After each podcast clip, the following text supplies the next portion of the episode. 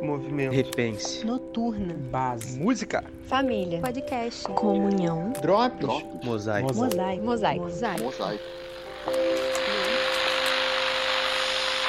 Fala galera, beleza? Mais um Drops na área. Para mim é um prazer estar aqui mais uma vez, podendo compartilhar uma mensagem com vocês.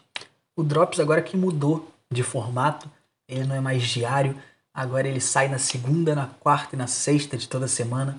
Então se planeja para você não perder nenhum Drops daqui para frente, beleza?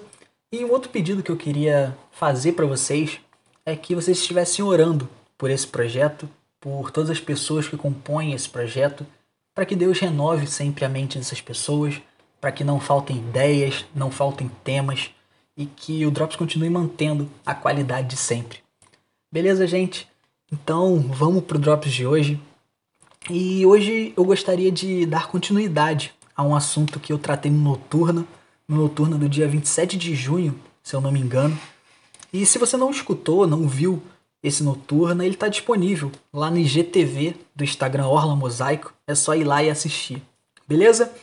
Naquela ocasião, eu tratei sobre a passagem de Lucas, que conta a história do jovem rico. E o tema central da mensagem foi: Deus quer você por inteiro. Ele quer tudo de você. E a partir disso, seguindo outros textos da Bíblia, por exemplo, como por exemplo Marcos 12:30, que diz: Amarás o teu Deus de todo o teu coração, de toda a tua alma, de todo o seu entendimento e de toda a sua força. Ou seja, Deus ele nos pede um amor total com tudo o que há em nós. E eu não sei vocês, mas quando eu comecei a estudar de verdade o Evangelho, quando eu tinha meus 14, 15 anos por aí, sem nenhuma maturidade espiritual, eu olhava para textos como esse e via um Deus exigente. Como assim Deus precisa de tudo? Ele não vai deixar nada para mim? Preciso entregar absolutamente tudo para ele? E eu sei que muitos já olharam para as escrituras e também chegaram à mesma conclusão. Nossa, que Deus exigente. Mas será mesmo? Quando Deus diz que quer ser a prioridade da sua vida, será que ele está sendo muito exigente? Ou até egoísta? Eu acho que antes de tudo é importante a gente deixar claro que esse lugar que Deus quer ocupar na nossa vida não é uma necessidade dele. É algo de que nós é que temos necessidade. É necessário a gente entender que Deus não é carente, Deus não tem problema de autoestima, não sofre de um ego inchado como nós, ou então é cheio de, necess de necessidades. Não, ele é completo e absoluto em si mesmo. Um dos nomes que o povo chama Deus na Bíblia é El Shaddai. Isso quer dizer todo-poderoso. Mas alguns estudiosos dizem que esse nome engloba a ideia de Deus que é mais do que suficiente. Ou seja, ele é completo por ele mesmo. O Senhor ele não necessita do nosso amor e atenção. Quem precisa dele nesse lugar de distinção somos nós. É para o nosso próprio bem. E um exemplo disso que está nas Escrituras é a nossa relação com as riquezas. Mateus 6,24 tem um texto muito conhecido que diz: Ninguém pode servir a dois senhores, não podeis servir a Deus e as riquezas. O que acontece com Deus se ele deixar de ser o nosso Senhor e as riquezas dominarem o nosso coração? Nada demais. Provavelmente ele vai sentir nossa falta, mas isso não muda em nada a sua grandeza. Mas o que é que nós perdemos se ele deixar de ser o nosso Senhor e as riquezas se assenhorarem de nós? Tudo. Porque não há glória, não há futuro algum sem Deus.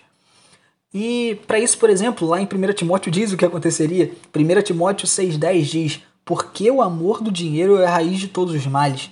E alguns, nessa cobiça, se desviaram da fé e a si mesmo se atormentaram com muitas dores. Eu falei das riquezas dando um exemplo, mas isso se aplica para qualquer coisa que a gente coloca acima do senhorio de Deus. Portanto, quem perde em caso de não haver o senhorio divino no coração do homem? Não é Deus quem perde, somos nós mesmos.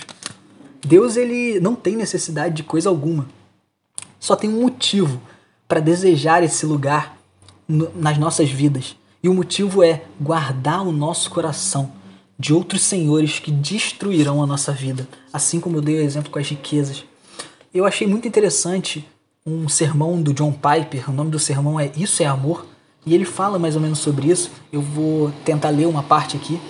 Ele diz o seguinte: O desígnio de Deus de exaltar a si mesmo, engrandecer sua justiça, sustentar sua glória, confirmar sua justiça, pode ser considerado amor?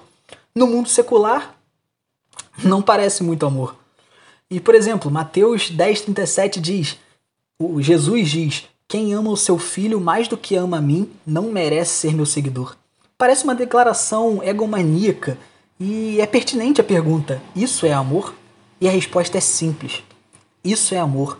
Porque a única felicidade eterna para o homem é uma felicidade concentrada na glória de Deus e na face de Cristo. Portanto, para que Deus me leve até lá, para minha mais plena e eterna felicidade, ele deve sustentar e preservar aquilo que me fará feliz. E isso é a sua glória. Portanto, Deus ele não é egoísta ou exigente demais. Ele quer você por inteiro, para sua felicidade, para a felicidade que só encontramos nele. Então que Deus te abençoe, que a gente consiga abrir mão de quem nós somos, para que Deus se faça tenha mais parte de nós para que nós possamos viver a vida que Ele sonhou para gente, não a vida que a gente tem sonhado para nós mesmos. Beleza, gente? Deus abençoe vocês. Até a próxima.